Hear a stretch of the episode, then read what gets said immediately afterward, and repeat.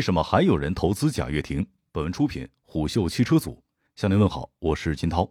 乐视网从 A 股退市后的第三百六十八天，贾跃亭在美国敲钟了。上市前的几天，FF 创始人贾跃亭与 FF 全球 CEO 毕福康一同现身位于美国纽约上东区东五十九街上的首家 FF 未来主义体验中心。他一袭黑色休闲装，干练的短发，脸上依旧露出贾氏微笑。看起来早已沉浸于敲钟的喜悦状态中，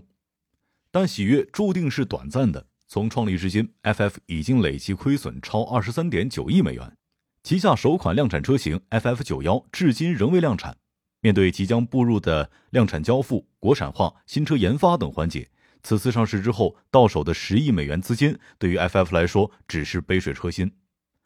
在国内身背十多亿债务的贾跃亭，虽然只能隔着太平洋与祖国大陆远远相望，但他身边从来不缺中国的白衣骑士。就比如有媒体报道，在 FF 上市前夕，持股百分之二十的恒大汽车先大赚了一笔，股价大涨超百分之二十。而自主品牌一哥吉利也在今年初向 FF 注入了一笔融资。至于为何大佬纷纷上车，一位 FF 前员工表示，个人觉得一是贾老板有实力以及人格魅力。当然，从产品角度也绝对是足够较好。另外一个就是利益关系，各取所需。贾跃亭在今年父亲节的时候写道：“FF 就像我的孩子，我永远为此自豪。”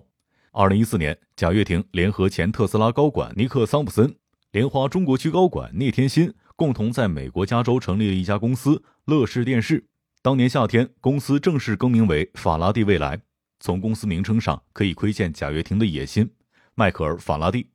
在一八三一年就发现了交流电，比尼古拉特斯拉的出生早了足足二十五年。FF 成立的第二年，乐视网的市值站上历史巅峰的一千五百零五亿人民币。乐视网的巅峰也是 FF 的巅峰。早在二零一六年，FF 这家公司在美国的员工就超过了一千人。在二零一七年一月的 CS 电子展上，贾跃亭完成了旗下首款车型 FF 九幺的亮相。发布会三十六小时内便完成了六万四千个预定，亮相即巅峰，说的就是 FF 九幺这款车。二零一七年那场危机让乐视网的生态体系瞬间崩塌，贾跃亭也远赴美国继续追逐造车梦，而 FF 九幺的量产计划也因此一拖再拖。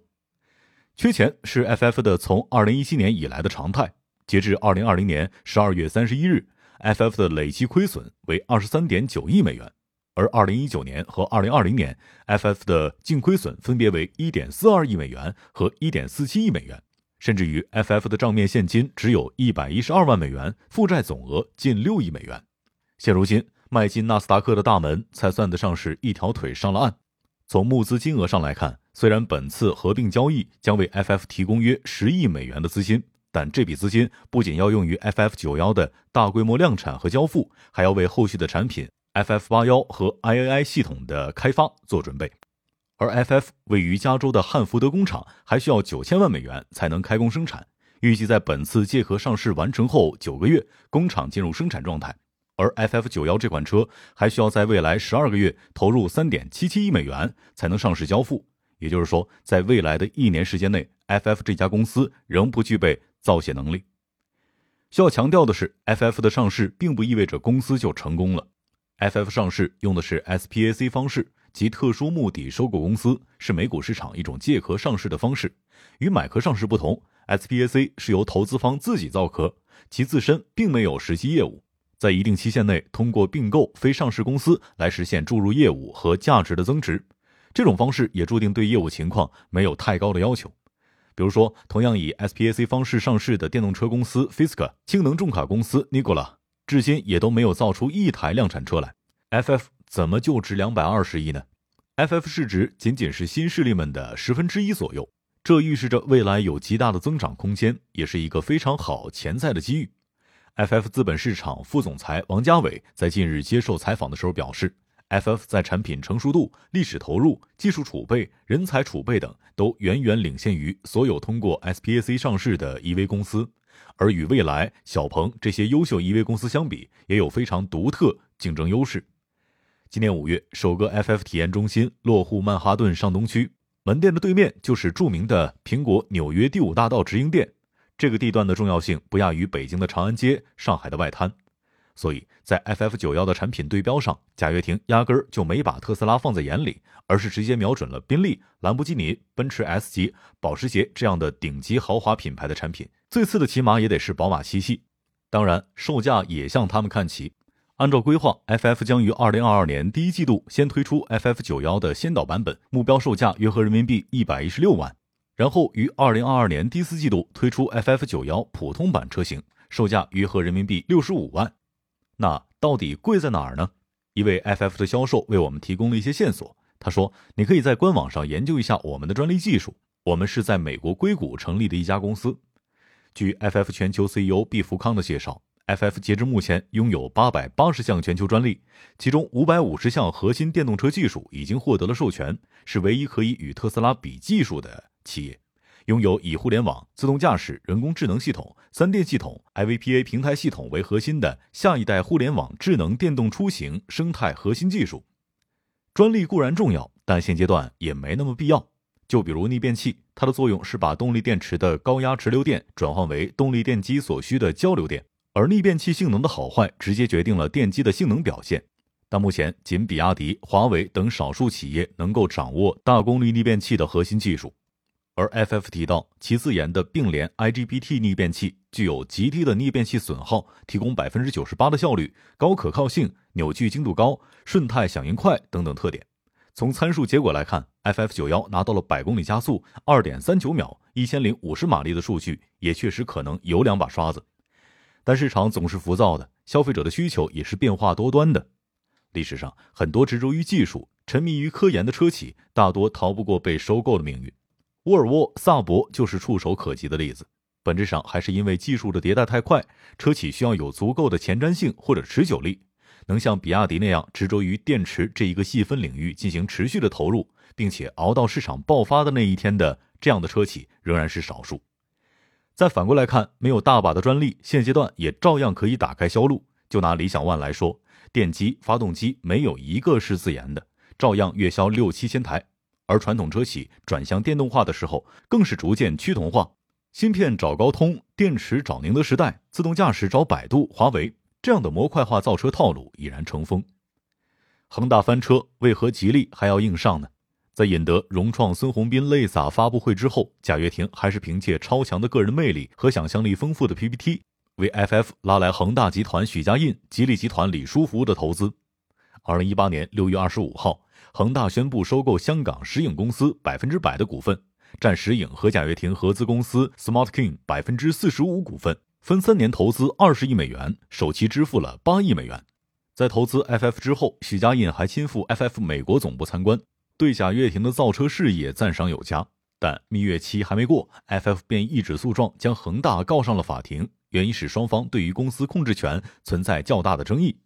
最终的和解结果是，恒大将持有百分之三十二的 FF 优先股权，贾跃亭则可以在五年内回购恒大持有百分之三十二的 FF 股权。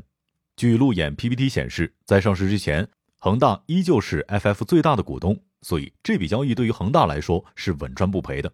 一来为恒大造车探了路，二来为市值增长添加了新动力。这一点，李书福也是看在眼里的。二零二一年一月二十九号，吉利控股集团官宣了与 FF 的合作，双方计划在技术支持和工程服务领域展开合作，并探讨由吉利和富士康的合资公司提供代工服务的可能性。同时，作为财务投资人，吉利还参与了 FF 上市的少量投资。吉利之所以投资 FF，这与富士康有一定的关系。今年一月，吉利宣布与富士康成立合资公司，联手为提供代工生产服务。早在二零一五年，富士康、和谐汽车曾与腾讯三方联合创立了一家汽车公司，并孵化了拜腾汽车。现任 FF 全球 CEO 毕福康正是拜腾的前 CEO。据 FF 内部人士向虎嗅透露，在孙宏斌接盘乐视网之前，富士康曾考虑过收购乐视。当年要不是孙宏斌出价高，乐视网就卖给富士康了。而正是这样一条错综复杂的人物关系，牵出了李书福投资贾跃亭的故事线。正如李书福今年初在内部讲话中所说的：“有人说生意场上没朋友，我认为这句话没有全面定义生意的本质。人类社会发展史就是生生死死、合作共赢的文明史。商业的乐趣在于既交朋友又做交易。但回过头来看，无论是富士康下场代工造车，还是吉利广拉朋友圈，本质上还是为汽车行业未来竞争格局未雨绸缪的。前有华为、大疆转型做电子零部件供应商，后有小米、雷军亲自下场造车。一方面是互联网科技企业对于接入汽车这一流量终端的渴望，另一方面确实是传统车企在软件定义汽车时代的乏力和无奈。在拥挤的电动汽车赛道里面，优质的投资标的本身就不多，再加上巨头们各有焦虑，广撒网就变成了常态。FF 不过是这个时代的缩影，恰好又站在焦点中央，也恰好能赶上了资本市场这一趟末班车。最后还是从李书福的讲话中找答案。当今世界已经进入科技自由探索、产业跨界融合的时代，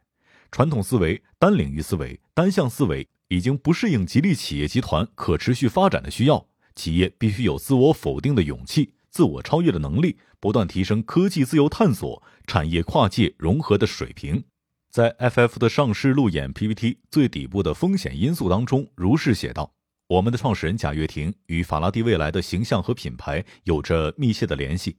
外部环境影响了贾跃亭的声誉，以及投资者和公众对他在公司中的角色和影响力的看法。”这可能会塑造法拉第未来的品牌和业务能力。